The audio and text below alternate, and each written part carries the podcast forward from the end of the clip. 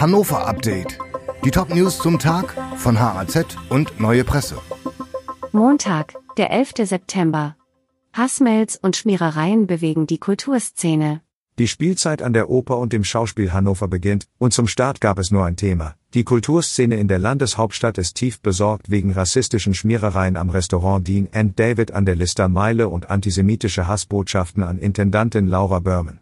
Sie unterstrich zum Start in die neue Saison, dass es richtig gewesen sei, dass die Oper als Institution auf die Hassmail mit einer Anzeige reagierte, die dazu führte, dass am Ende die Absenderin zu einer Geldstrafe verurteilt wurde.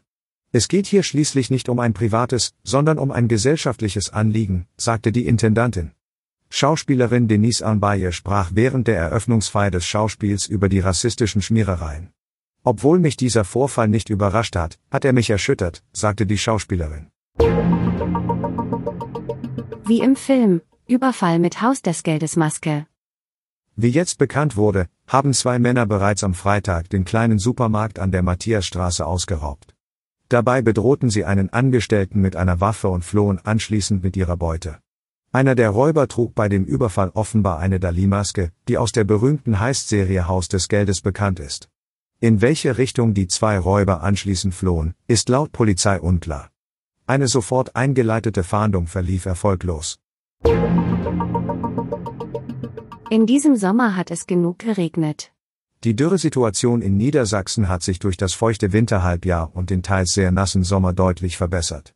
Im Oberboden herrscht im ganzen Bundesland keine Dürre mehr, in tieferen Bodenschichten nur noch in einzelnen Regionen um Hannover sowie weiter östlich bei Wolfsburg, wie aus Daten des Dürremonitors beim Helmholtz-Zentrum für Umweltforschung hervorgeht.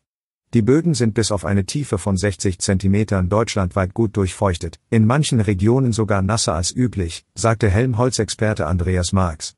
Für die Landwirtschaft habe es demnach in diesem Jahr keine Probleme mit Dürre gegeben, der Wald sei jedoch immer noch im Stress, weil die Niederschläge nicht in tiefe Wurzelregionen von bis zwei Metern kommen. Dieses Hannover-Update wurde maschinell vertont. Der Autor der Texte ist Soran Pantic. Alle weiteren Ereignisse und Entwicklungen zum Tag ständig aktuell unter haz.de und neuepresse.de.